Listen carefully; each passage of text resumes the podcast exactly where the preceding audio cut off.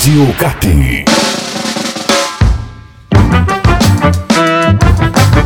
Fala, torcedor do Clube Atlético Paranaense. Seja bem-vindo a mais um episódio do Crônicas Rubro-Negras, esse novo programa em formato de podcast que você acompanha no Spotify, no Deezer e nos principais agregadores de podcast. Eu me chamo Marcel Belli e a partir de agora você fica comigo e também com a presença dos meus nobres amigos. E eu começo com ele, Bruno Obajo. Tudo bem, Brunão? Fala Marcel, fala galera. Pô, hoje é um dia muito especial aí, quatro anos da conquista da Copa do Brasil.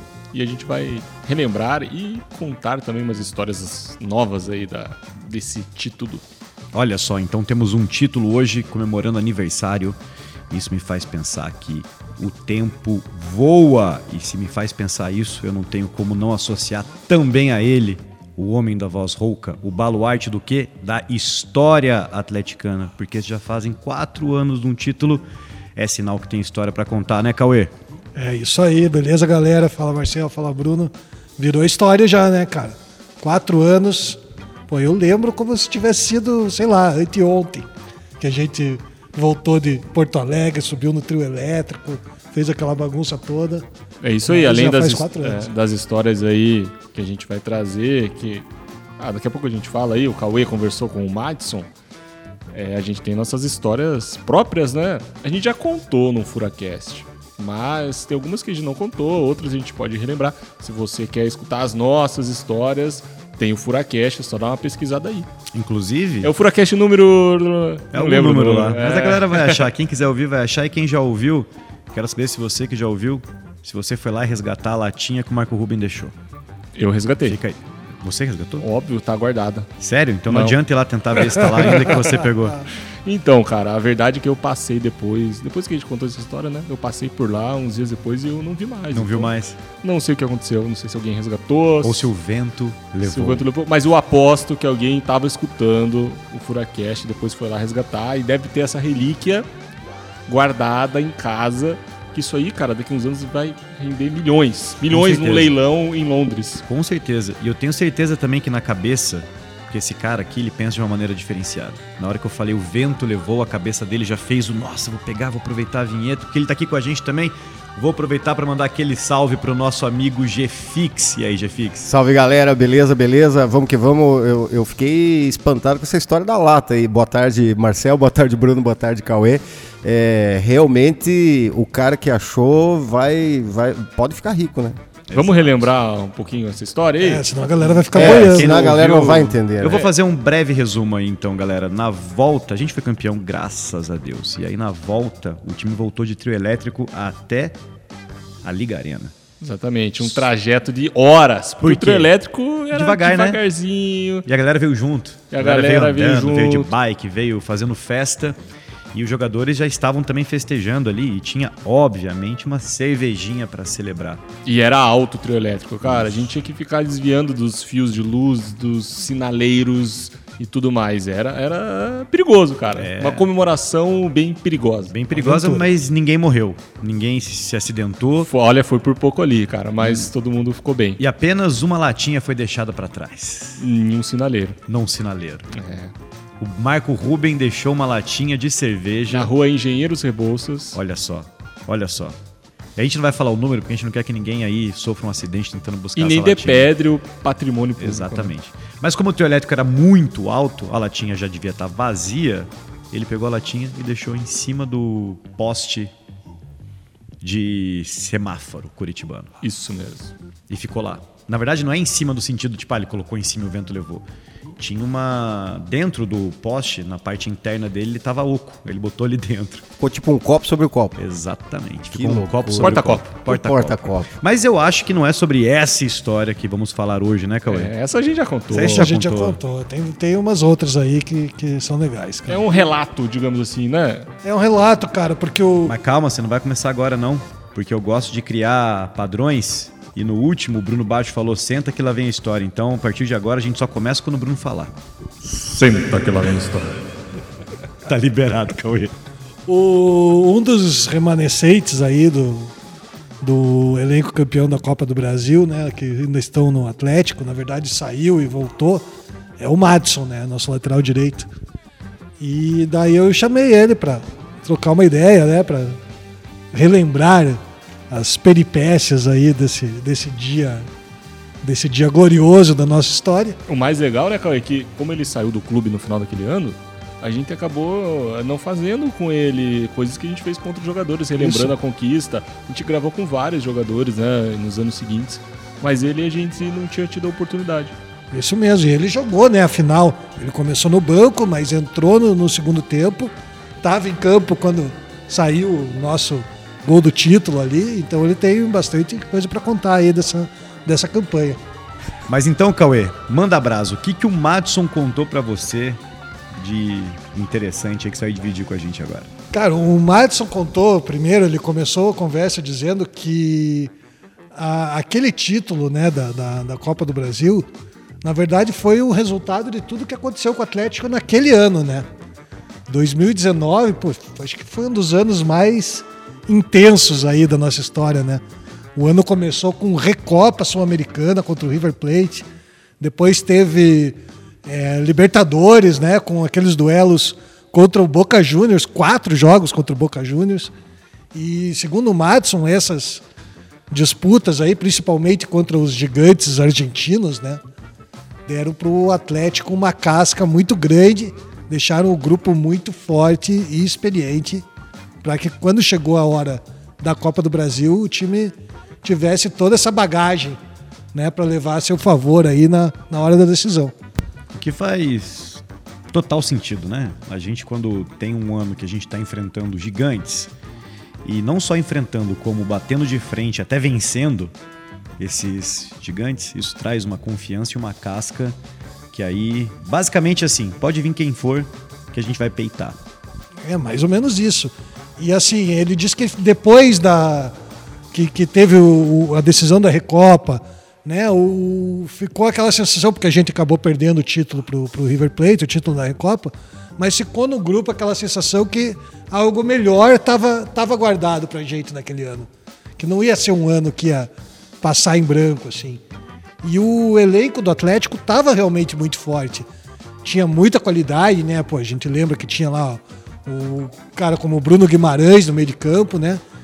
é, vários jogadores é, subindo da, do, do, time de aspirantes que tinha sido campeão paranaense e caras super experientes também como o Lúcio, né, como o Marco Ruben. Então o time estava pronto para ser campeão. Bom, cara, e né, daí o time na Copa do Brasil engrenou, né? Começou lá contra o Fortaleza, depois contra o Flamengo, depois aquele confrontozinho tranquilo contra o Grêmio. Bem de boa. Esse daí tá também outro jogo marcado na nossa história, né? Todo mundo que estava aqui, até quem não estava fala que estava agora, né? Vocês repararam isso já? É, eu lembro que tinham 28 mil pessoas. Então, Exato. Então todo mundo que tá falando que estava é mentira. Mas tem 77 mil atleticanos falando Exato. no Twitter que estavam lá. Estavam todos aqui e sempre acreditaram. É, se você tá falando, ai Marcel, mudou pra X, pra mim vai ser Twitter, então tá tudo certo. Então vamos lá, né? O, bom, enfim, chegou a hora da grande decisão, quando chegou a hora da decisão, é, o time muito confiante, ainda depois do primeiro jogo, né? Que a gente ganhou aqui de 1 a 0 o gol do Bruno Guimarães. E o, o time, pô, criou uma confiança muito grande, né, para aquela decisão. E a torcida também, né? Então, quanto o Madison, cara, que pô, o ambiente dentro do grupo tava super positivo, galera super confiante. E ele disse que o que também deu uma força bem legal foi a despedida que a torcida fez para o time ali no aeroporto, aquele corredor que a galera fez para praticamente levar o time até o, o, o, avião ali. O Madison destacou muito isso e disse que isso fez uma diferença legal ali para a motivação do grupo também. Eu vou falar para você que, cara, é, essas movimentações que a nossa torcida sempre faz, né? É, Bom, em todos os jogos que o Atlético Paranense jogar, e tá comprovado, tá? Pode ser no Japão. Isso não é uma falácia, tá comprovado. Vai ter torcedor do Atlético Paranaense lá. O Atlético nunca tá sozinho. Mas principalmente quando tem esses jogos mais importantes, né? Essa movimentação toda, ela de fato ela faz muita diferença, porque quem tá na delegação, quem tá junto, os jogadores recebem uma carga de energia ali, recebem aquilo de uma maneira tão intensa que é um negócio, assim, absurdo. Eu estava agora com a delegação no jogo do Flamengo versus Atlético Paranaense em Cariacica. O estádio estava tomado, tomado, tomado de flamenguista, por óbvio, né? O estado do Espírito Santo, a grande maioria lá, torcem para os times do Rio de Janeiro, pela proximidade, inclusive física. E em um determinado momento, um pouco antes do jogo começar, o Paulo Miranda me puxa num canto ali, a gente estava na beira do gramado, e ele me pergunta e fala: Marcel, aonde vai ficar a nossa torcida aqui no estádio? E eu olhei assim ao redor, só tinha, tava tudo já tomado, né? E só torcida do Flamengo. Falei, Paulo, na verdade eu não sei. Eu só sei que tem gente vindo. Porque eu já tinha visto, visto pelas redes sociais que o pessoal tinha gente que tava dizendo que, que indo. E deu uns 20 minutos assim que a gente tinha conversado sobre isso. A torcida do Atlético começou a entrar. Obviamente eram poucas pessoas, mas entraram e se colocaram numa parte do lado esquerdo do estádio. Cerca de 15 pessoas ali. E na hora eu localizei o pessoal, eu vi o, o pessoal ali e já até chamei o Paulo que estava próximo e mostrei onde o pessoal ia ficar. E o fato da gente ter visto camisa do Atlético Paranaense na arquibancada, só o fato da gente ter visto que tinha 15 pessoas ali, até o Paulo olhou para mim assim, a gente falou, cara, incrível, né? Tipo, tem gente nossa aqui, a gente não tá sozinho. Isso, imagina, se para mim, se pro Paulo fez diferença, para os jogadores com certeza também faz muita diferença ter esse apoio. E aí quando rola essas festas, quando rola essa movimentação inclusive de aeroporto, tudo mais, é um, é um negócio insano, né, Bruno Baixo? Pô, é sensacional. Tem um pessoal que viaja sempre, né? A gente até conhece e estavam lá marcando presença. Eu vou aproveitar então para nominar um deles que eu vi, inclusive fisicamente lá na arquibancada, que é o Fernando, que tá em todos, todos os jogos. Eu sempre vejo ele viajando, então faz muita diferença. É isso aí, cara. Bom, e ao mesmo tempo que a nossa torcida estava mobilizada, a torcida do Inter também estava, né? Lógico. Afinal, era lá na casa deles. E não pôde faltar a tradicional bagunça da frente do hotel do adversário, no caso do nosso hotel, né? Teve foguetório, teve né, barulho de madrugada, só que o Madison, cara, disse que ninguém ouviu nada. eu dentro. acordei, eu acordei. É? Você acordou, Bruno? Sim, eu lembro, cara. Eu tava no quarto aí com o nosso ex-companheiro de trabalho, o Miguel, né? Dormindo, obviamente, já era umas três da madrugada, talvez. E aí no fundo, assim, cara, eu escutei. O, o, o hotel tinha o isolamento acústico, né? Então realmente, cara, é, era muito no fundo, muito baixinho, um sono leve meu. Eu acordei, fui lá, até fui na janela, registrei, é, mas a maioria não acordou mesmo, a grande maioria, 95% eu diria. É, o Madison disse que não escutou nada, cara, e ele soltou essa, que disse que se escutasse ia dar mais combustível ainda pro time e ajudar mais ainda nós se o pessoal escutasse o barulho da torcida do Inter. Isso aí é zica, cara. Quem faz foguetório, ela abre margem para zica. Hoje em dia não funciona mais nada isso aí, cara. Não funciona. Ainda mais que o jogo era nove e meia da noite, cara. Vai adiantar um foguetório de madrugada ali? Nada. Não. Sabe por quê? Quem eventualmente acordar, ele vai dormir depois até as 10, 11. O máximo que você vai fazer é fazer o cara perder o café da manhã. Então, sempre que eu vejo um foguetório, eu já dou parabéns para o adversário que. Porque você sabe que. Que vai vencer. Que vai vencer. Olha aí. Fica aí o registro, viu? Você que tá ouvindo aí, ó, já pega a visão. É, não, não adianta, galera. Não adianta mesmo. Mas enfim, né? Chegou o dia do jogo e. Pô, dia de final é, é tudo diferente, né, cara? Não é igual a um jogo qualquer. Os caras estão acostumados com essa rotina de vestiário, de preleção, de, de, de né, de, de, se preparar ali para o jogo. Mas numa decisão, tudo isso ganha né, um, um contexto diferente, um, uma força especial. E o, o Madison conta, cara, que a palestra de dois caras ali, a, fala né, ali para o grupo, no vestiário ali, antes de entrar, de dois caras ali foi muito forte, cara, que foi do Bruno Guimarães e do Léo Cittadini. Dois caras sensacionais. Incríveis demais, inclusive, cara. Dois caras que marcaram história com a camisa do Atlético Paranaense. E o Cittadini, inclusive, acabou por fazer o primeiro gol do jogo, né? Eu queria saber o que, que eles falaram. Porque aí é o momento da preleção, né, cara? A gente não, não, não registra. Não fica presente. E eu já tava até no estádio nessa, nessa hora. Queria saber. É, eu perguntei até pro Madison ali, ele Mas falou. Fica, é, é, melhor não. Melhor não dizer muito, porque são palavras muito fortes, então os jogadores são bem zelosos, assim, né? Fica na sua imaginação. Assim. É, fica na sua imaginação, exatamente. Quem sabe daqui uns 15 anos o pessoal conte. O Bruno vai abrir uma enquete nesse episódio. O que você acha que o Bruno Guimarães falou na preleção? Mande na caixinha de perguntas. Ó, oh, boa. Gostei, aí, gostei. Vou fazer mesmo, hein? Tá aí, ó. Registrado, hein? Até eu vou deixar o meu palpite. Minha cabeça vai aqui, ó. O problema é que minha imaginação vai longe. Rapaz. Mas Vamos, vamos ver o que, que sai nessa caixinha de perguntas. No próximo episódio, o Bruno seleciona aí umas duas, três respostas Boa, legais. Vamos, vamos ler aqui. E aí a gente vai ler para vocês aí a imaginação do torcedor atleticano. Olha só. Bom, né? Foi, começa o jogo, né? A gente saiu na frente com o gol do Cita. E o Madison estava no banco. O Madison estava no banco, acompanhando no banco. A gente saiu na frente com o gol do Stadini, o, Inter empatou na, com aquele gol do, do Guerreiro, né? Aquele bate. Nico Lopes. Ah, é, do Nico Lopes. Nico Isso. Lopes. Perdão, me confundi, pô. Mas foi, o, foi um bate-rebate muito foi maluco. Foi um bate-rebate maluco lá, foi o Nico Lopes que guardou, não foi o Guerreiro, não. Fiquei lembrando do Guerreiro, acho que é por causa da frase famosa do Exatamente, é, ele, não, ele, não, ele não resolveu em casa, não. Não resolveu, cara. Essa frase ficou marcada, né? Você achou que ele resolveu, cara, viu? Não, resolveu. É uma frase nada. forte. Mas, mas mesmo que tivesse feito gol, não teria resolvido. Exatamente.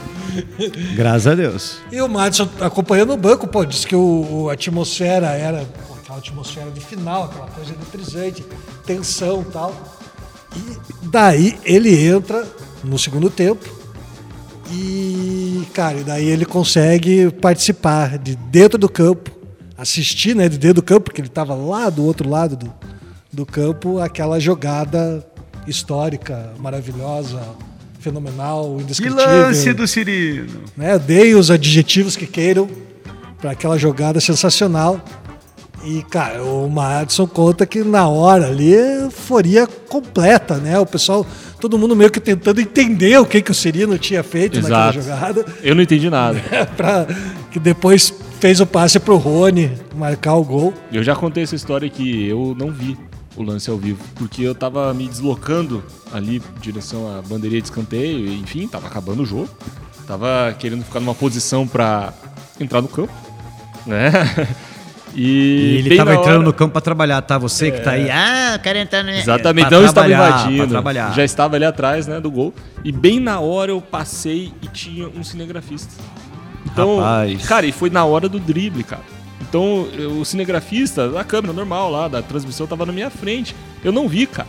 Fiquei sabendo só, ó, tempão depois. E você, Marcel, o que você estava fazendo na hora? Onde Olha, você estava? Eu vou falar para vocês. Infelizmente, de maneira assim, bem triste, porque se eu puder estar com o Atlético quando ele estiver jogando, eu vou estar. Mas aí nesse jogo eu não consegui me deslocar até Porto Alegre, então eu estava em Curitiba assistindo esse jogo é, em um bar que tinha um telão, um telão grande.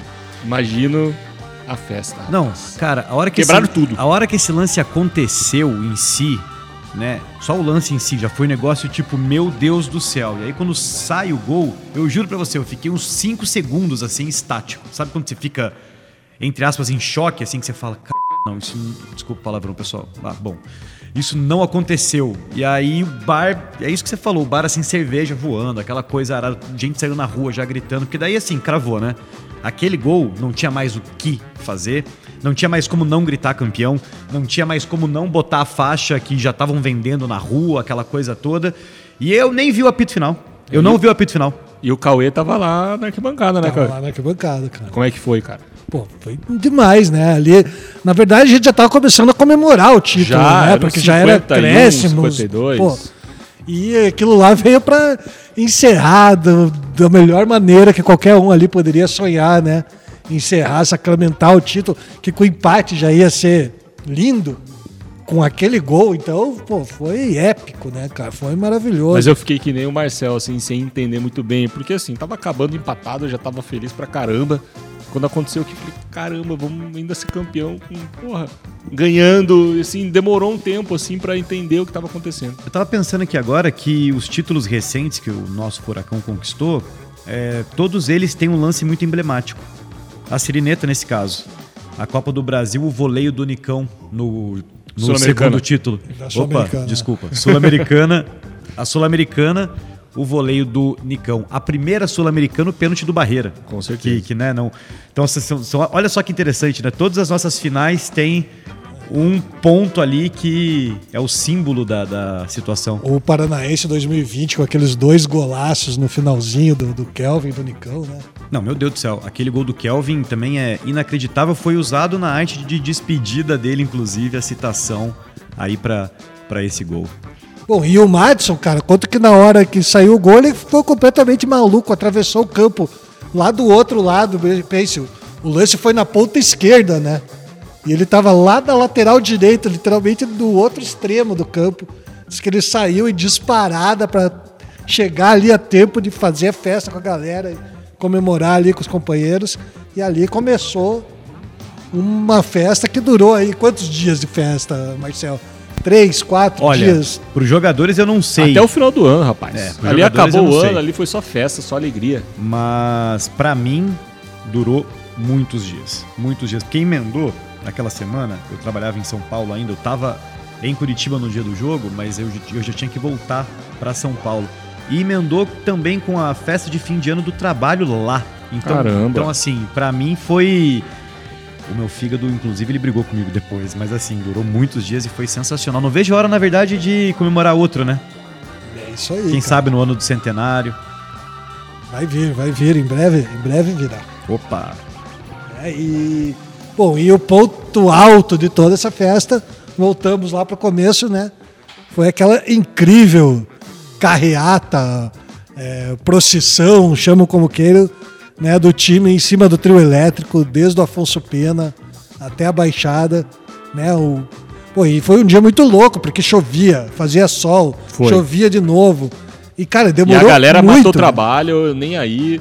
E quando a gente estava chegando aqui, né, perto da Liga Arena, cara, um mar de gente, tava alagado ali a, a esquina da Brigadeiro com a Engenheiros ali. Mesmo assim, a galera, pô, nem aí.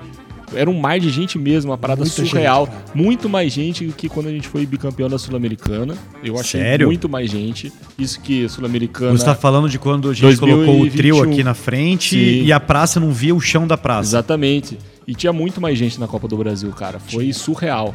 Isso que era um dia de semana, né? Uma quinta-feira, mas virou feriado, cara. Virou feriado, cara. E no trajeto inteiro, né, tinha muita gente acompanhando. O trajeto inteiro. Galera que veio de carro atrás do trio elétrico, desde o aeroporto. E demorou, né? Porque o trio elétrico veio devagar ali, né, cara? Não tem como. Imagina o trio elétrico cheio de gente em cima, não tem como o motorista dar um um gás ali para chegar logo. Era Quando... só gritaria, o fio, o fio, o fio. E a galera baixava Baixava para desviar do fio de luz e tal. Foram mais de quatro horas, cara, de trajeto do aeroporto até o estádio. Ah, veio rápido. Mas o, o Madison conta, cara, que apesar do cansaço, lógico, né? Imagine, foi muito legal. A galera curtiu muito. Você via que os jogadores ali, eles estavam realmente curtindo, né?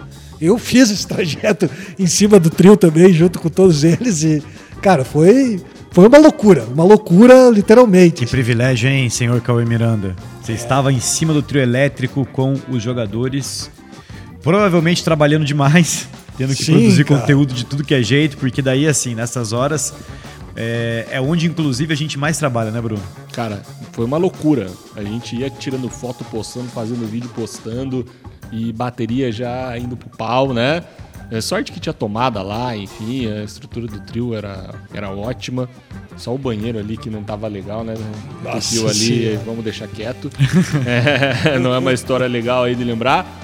É, mas, pô, é uma lembrança inesquecível. Foi a maior festa, cara, de todas, disparado. E que hoje está aí completando quatro anos já.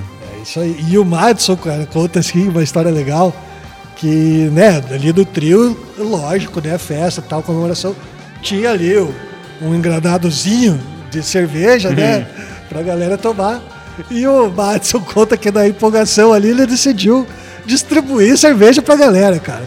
Aí eu lembro que eu vi jogando ela pra torcida de lá até aqui e não acabou. Eu jogava e o torcedor brigava lá embaixo pela cerveja e eu, os outros dava dando risada lá de cima. Aquela folia, né, cara? Queria falar que o, o Madison fez muito bem. Sim, Atitude cara. corretíssima. Dividiu ali a cerveja com a torcida que estava presente. E se eu tivesse ali, eu com certeza ia brigar por uma lata também, Cauê. Então tem galera aí que tomou cerveja do Madison, cara. Já fix?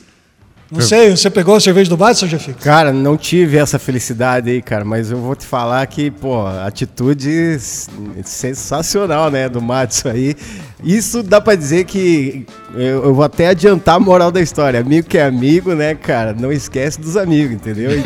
amigo que é amigo manda beira pros amigos, entendeu? Essa é a verdade. Foi é aí isso. sim, bicho.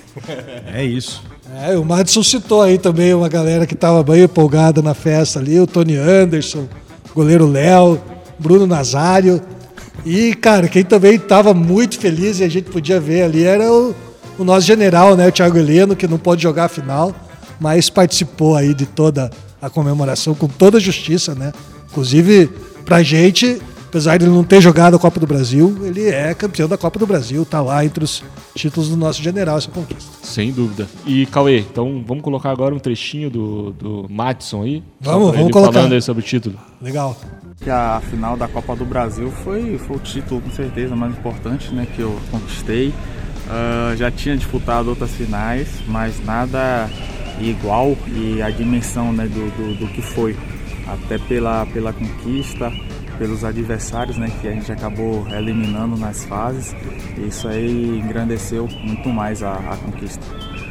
É isso aí, cara. O Madison contou, contou bem, passou legal o clima de como foi essa festa toda aí. E, cara, segundo ele, foi o título mais importante que ele conquistou na carreira dele.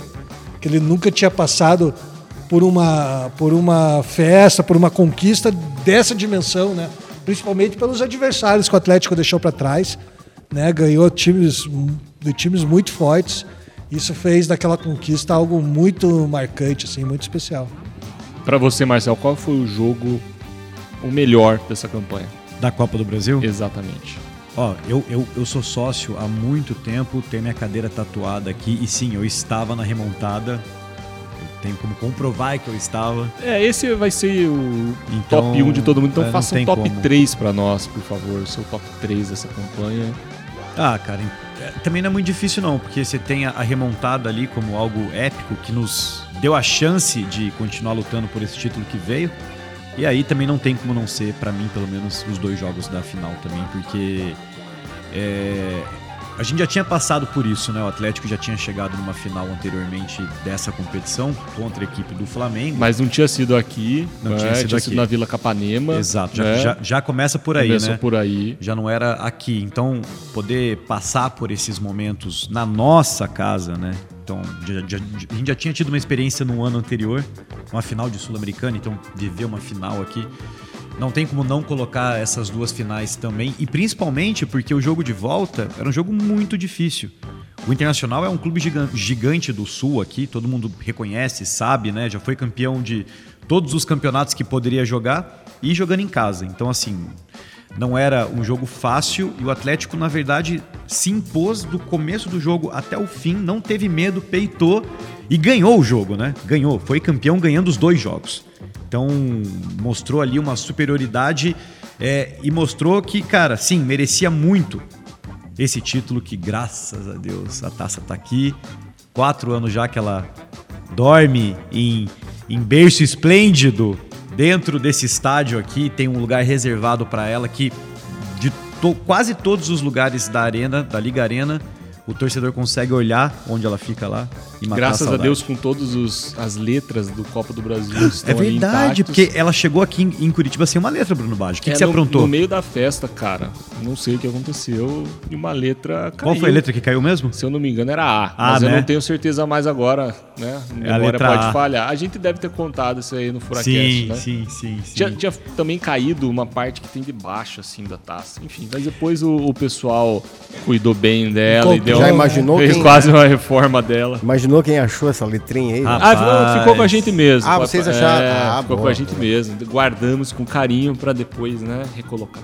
Ela está recolocada. Sim. E se você que está nos escutando nunca viu essa taça de perto, aproveite para fazer o tour aqui na Liga Arena. Sensacional. Porque o tour ele passa pelo caminho ali das taças, das principais taças, mas também de um acervo histórico selecionado por esse homem que por está ao meu lado e ao seu lado. Rapaz, Eu vou falar para você que eu já tive que passar ali algumas vezes, né? E inclusive tentar explicar quem sou eu para tentar explicar a história do clube, mas de tanto andar com o Cauê Miranda, de tanto gravar com ele, eu às vezes até me atrevo a chegar naquela área ali com desconhecidos e poder resenhar um pouco, principalmente sobre as primeiras taças que tem ali, porque tem taça ali com mais de 100 anos, rapaz. A primeira tem a, a primeira taça que abre ali, ela é de 1915. Ó, o Cauê tá fazendo cinco a cabeça, viu, rapaz? Olha só, eu já tô craque nisso conquistada pelo Internacional. Clube esse que teve uma dissidência depois e se formou o América, que tem uma taça do América na sequência. 1918. 17. 17, ri por um ano, mas tô quase lá, hein? Quase, quase, quase lá. Você já pode trabalhar no tour. Você viu, rapaz? Acho que já, já passa. E na sequência disso, uma taça de 1925. A primeira taça, o primeiro título conquistado pela instituição chamada Clube Atlético Paranaense. Está aqui, está aqui na Liga Arena. Venha ver essas Cauê, preciosidades. Qual taça você mais gosta? Da taça em si, você diz? Do, do... Da taça em si, porque a gente sabe que de importância e tal, isso, né? Mas tem taças que são muito diferentes. Cara, a que eu acho mais legal é também a mais pesada de todas, cara. É a do Paranaense de 88. Ah, eu lembro, uma vez você me mostrou ali. Na verdade, um dia ele é chegou. Pesada real. Então, um dia ele chegou, ele tava arrumando essa área do estádio. E eu tava dando uma força para ele ali e tal. Ele tava com essa taça na mão. E acho que para ele fazer com que eu sacasse como ele era pesado, ele só falou: "Segura aqui para mim um pouquinho" e me deu como se fosse me deu como se fosse assim, um copo de água. E eu segurei sem muita força na mão, achando assim, cara, né? Meu, a hora que eu mas segurei, você quebra esse troço? não, eu tava segurando assim com os dedos firmes, mas sem botar força. A hora que eu vi que meus dois braços foram para baixo aqui, eu já firmei tudo. Falei, cara, imagina segurar isso aqui, erguer isso aqui. Aquela taça é muito bonita mesmo, mas realmente bastante pesada. Então venham, venham fazer o tour. Venham vale fazer. muito a pena. Vale muito a pena e você vai poder ver a taça da Copa do Brasil, vai poder tirar uma foto com ela, vai poder ficar perto dela, não vai poder encostar nela, porque né, a gente É, não, é, tem gente que é, é sem noção, então não dá, né? Exato, né? a gente preserva ela ali dentro de um ambiente que tem um vidro, mas você consegue chegar muito próximo. A vácuo? Mentira, não é. Não, a vácuo, a vácuo também não. Né? Então você que tem, tem curiosidade aí, quer vir, como que eu compro o ingresso? Cara, é na, na, no centro de atendimento ali do tour. Fica na esplanada, ao lado ali do portão D, que é bem central ali, né? Portão da Buenos Aires inferior. Então, de terça a domingo, geralmente, né? De, das 9 às 16 horas. É, o tour. Quando não tem, quando tem jogo, algum evento e tal. Mas nos dias normais você chega ali e compra o seu ingresso na hora. É isso, é isso, vale muito a pena. Cauê Miranda, temos mais algum relato aí do nosso querido Madison sobre esse jogo e sobre essa festa? Cara, não, o Madison, ele, ele, pô, ele ficou muito contente de, de a gente procurar ele para essas lembranças aí. E, cara, ele falou assim, realmente emocionado, né? E com aquela impressão de todo mundo, né? No, que Pô, já faz quatro anos, cara, parece que foi. É incrível, ontem. cara. Incrível. Quatro anos já. Eu tenho um pouco de medo, cara, porque o tempo voa, né? À medida que você vai ficando mais velho, mais rápido o tempo passa. Eu quero o bicampeonato já, pô. Não, tá na hora já. Já tá quase, hora. né? Quase conquistamos. Não, vamos, já, é, vamos, exato. Vamos conquistar isso aí, cara. Exato. Nos próximos anos tá gravado aqui. Exato. O Atlético é um time copeiro demais, cara. A gente já criou aí uma casca e uma tradição aí em Copas que eu não tenho dúvida que, assim, não vai demorar. Não vai demorar para bater mais uma taça aí e principalmente aquela que é a nossa obsessão. Vocês sabem do que eu tô falando. Exatamente. Confio muito. Também confio. É, acho que ano que vem estaremos lá de novo. Libertadores estão chegando, né? Ah, olha é aí, ó. Alguém é um menino esperto. Eu quero saber agora de você, Jefix. Ele ah. já soltou a moral da história, né? Mas. Tem, tem a segunda moral, é, Tem, tem mais uma? Saber, então. Tem a segunda moral. Qual é a moral da história, Jefix? O recado é o seguinte: vocês podem gritar, pode chorar, que os novos jogadores não vão acordar. Entendeu? Não adianta fazer zica, porque a zica zica tudo. Então pode chegar na frente do hotel, jogue bomba, jogue... Não, não vai jogar bomba também, pesado. Vocês vão de leve. Mas pode gritar, pode chorar, que os nossos jogadores nem vão escutar. Entendeu? Essa é a verdade. Gostei da frase. Você viu que ele fez Pode uma fazer rima, né? zica é. que... Você viu que ele fez uma rima, né? É isso aí. Eu acho que ele ficou horas se preparando para esse momento. É com certeza, com certeza. É o MC G-Fix. Mas tá aí a moral da história pelo nosso amigo G-Fix e com isso, então, eu acredito que a gente tenha chegado ao fim de mais um episódio do Crônicas. Cara, está acontecendo mesmo, é, né? Cara. Mais um episódio. Viu, rapaz? Esse já é o final do terceiro episódio. É isso, né? É isso. É. Isso aí. No já momento... não vou mais confiar na minha memória. Você viu que ela não tá muito boa. E, é, e E vamos ver o que a gente vai trazer aí pra frente. Eu sei que tem mais histórias do Bolinha pra gente contar. Eu Outras também bem legais. Eu tô ansioso pra ouvir a história do fantasma. Desde o primeiro episódio Cara, vocês falaram, ó, cara. tem que ser no Fazer isso aí. próximo, Eu então. tô com essa. também tô é, ansioso, Quero rapaziada. saber do poltergeist rubro-negro aí. Pô, é isso. Essa tem que ser o próximo episódio. É, vamos pegar até mais detalhes com o Bolinha. Então é que a isso. gente tem que contar essa história aí. É isso. Ah, o Bolinha é um cara, é um cara fantástico e vou ressaltar aqui um trechinho rápido do bastidor do jogo contra o Flamengo que vocês já viram. O Bruno postou na final da semana passada, na sexta-feira, nas redes sociais do clube, que é aquele trechinho onde falam que vão fazer um churrasco na casa dele e você escuta um sonoro. Não!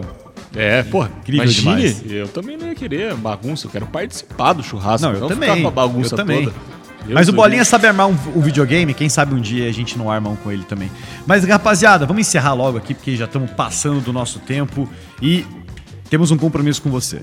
Próximo episódio, vamos contar a história então do famigerado poltergeist rubro-negro aí, o fantasma, que eu tô curiosíssimo também para saber que fantasma que é esse que dizem as más línguas, dizem Cauê Miranda que assombra o Cat, tá? E você responda a nossa caixinha aí.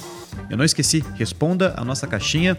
Quero ver aí a criatividade de vocês. O que será que Bruno Guimarães falou na preleção? E dependendo como for, a gente pergunta pra ele. Vamos ver se ele solta pra nós. Vamos ver, hein? O Bruno tem contato direto com o cara aí, ó. Vamos ver se a gente consegue arrancar, mas eu quero saber de você. Diga aí o que, que você acha, que a gente vai ler as melhores no próximo episódio.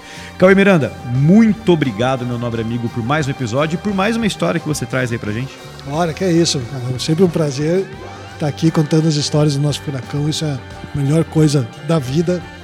E é isso aí, até a próxima. É isso. Bruno Baggio, de novo, cara, obrigado por estar junto com a gente nesse projeto que você fez acontecer. Terminamos o terceiro hoje. Valeu demais, cara. É sempre bom resenhar aqui com todos vocês. No próximo a gente tem que colocar o Joe, porque o Joe tá só olhando a gente aqui, É. dando risada. Ele tem que participar do próximo também, arranjar Isso o microfone pra ele. É isso. É, Isso e enfim, bom demais estar tocando aí esse projeto. E esperamos mais sugestões da galera aí para do que a gente vai comentar nos próximos episódios. Pô, Maravilha. Olha só, né, cara? A gente tá falando aqui e dois, dois adversários que foram personagens dessa história de ontem aí recente, né? Semana passada ganhamos 3 a 0 do Flamengo e agora essa semana temos pela frente o Internacional. Verdade, Hoje é bem, bem na semana do aniversário. É, é já uma fez, zoada, já né? fez o seu check-in, torcedor?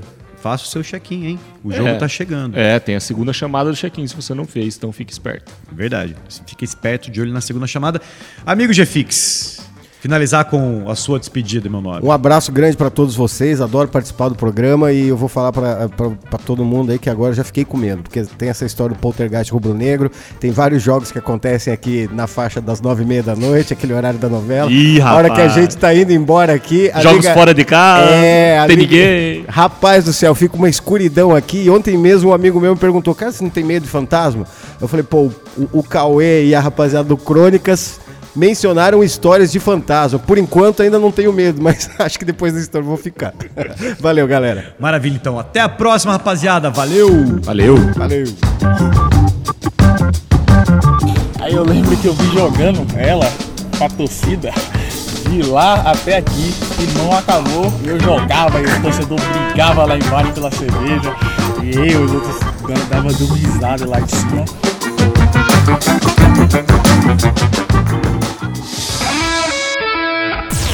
Rádio Cap.